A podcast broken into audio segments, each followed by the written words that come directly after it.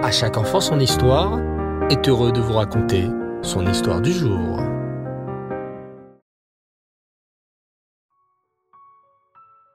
Bonsoir les enfants et Reftov, j'espère que vous allez bien et que vous avez passé une belle journée. Baou Hashem. Ce soir, je voudrais vous parler de la petite fille de Yaakov Avinu.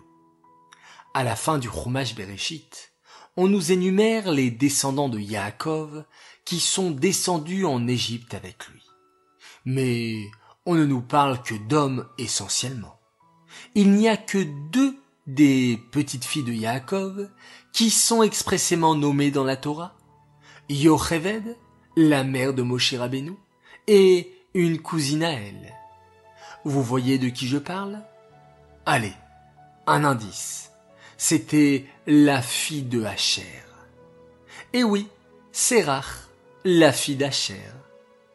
Sérach est la fille d'Hacher, et dès son plus jeune âge, elle a vécu dans la maison de son grand-père Yaakov. Sérach était une fille très gentille et très intelligente.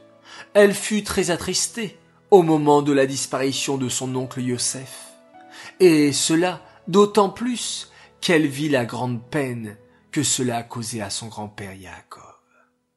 Des années plus tard, quand les frères se rendirent compte que Yosef était en vie, ils se demandèrent Mais comment annoncer à notre père que Yosef vit encore?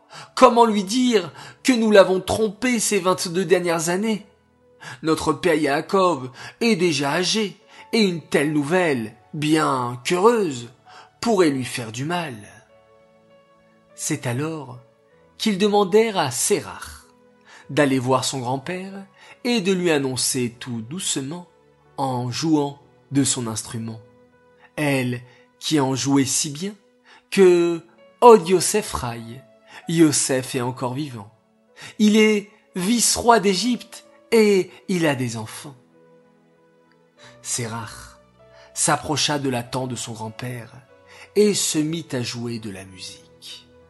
Yaakov, qui était occupé à pleurer la disparition de son fils Yosef, fut surpris par ces notes de musique qui lui réchauffaient le cœur. Il prêta l'oreille, et tout doucement, il entendit sa chère Sérach, d'abord dans un murmure, puis de plus en plus fort, lui annoncer la merveilleuse nouvelle que Yosef est toujours en vie. Pour la récompenser de cette nouvelle, annoncée si délicatement et avec tant d'amour par sa petite fille, Yaakov l'a bénie d'une extrême longévité. Et effectivement, Sérach mérita une vie très longue. D'ailleurs, elle est l'une des rares personnes dont on dit qu'elles rentrèrent vivantes dans le Gan Plus de 200 ans après son arrivée en Égypte, lorsque Moshe revint pour tenter de libérer son peuple du méchant pharaon, les béné Israël ne savaient pas s'il fallait lui faire confiance ou s'il était un charlatan. On demanda alors son avis à Sérach, qui était très âgé. Au début, elle pensa que ce n'était qu'un faiseur de miracles, qui profitait du désespoir des esclaves juifs, mais que cet homme n'allait pas réellement libérer les béné Israël d'Égypte. Pourtant, quand on lui répéta les paroles que Moshe avait dites, elle sut que Moshe Rabbeinu venait vraiment sur les ordres d'Hachem, et elle le fit savoir. En effet, Yosef, son oncle, avait utilisé les mots Pakod Ifkod pour parler de la fin de l'exil en Égypte, et ces mots avaient été réutilisés par Moshe Rabbeinu. Quelque temps plus tard, Sérar joua à nouveau un rôle très important. Les béné Israël avaient promis à Yosef d'emporter son cercueil en quittant l'Égypte. Mais, problème, cela faisait très longtemps que Yosef était niftar, et personne ne savait où se trouvait son corps. alors que tous les béné Israël s'affairaient à préparer leurs affaires, à consommer le Korban Pessah, Moshe Rabbeinu cherchait de partout la tombe de Yosef, afin de tenir la promesse qu'il lui avait faite. Mais introuvable, Moshe Rabbeinu eut alors une idée. Il ne restait qu'une personne vivante à ce moment-là, qui était vivante déjà à l'époque de Yosef. Et oui, les enfants, vous l'avez compris. Moshe Rabbeinu se rendit chez Serach Batacher, qui était très très âgé, mais encore en vie, grâce à la bracha de son grand-père Yaakov. Celle-ci le mena jusqu'au Nil, à l'endroit précis où les Égyptiens avaient jeté la boîte contenant le corps de Yosef. Grâce à elle, les béné Israël pouvaient tenir leurs promesses. Serach entra en Eret Israël. La dernière fois qu'on la mentionne, selon nos Chachamim dans le Tanakh, c'est à l'époque du roi David. Une révolte avait eu lieu avec un homme de la tribu de Binyamin, mais Yoav, le général des armées de David Améler, vaincut la révolte et ordonna à une ville de rendre le chef.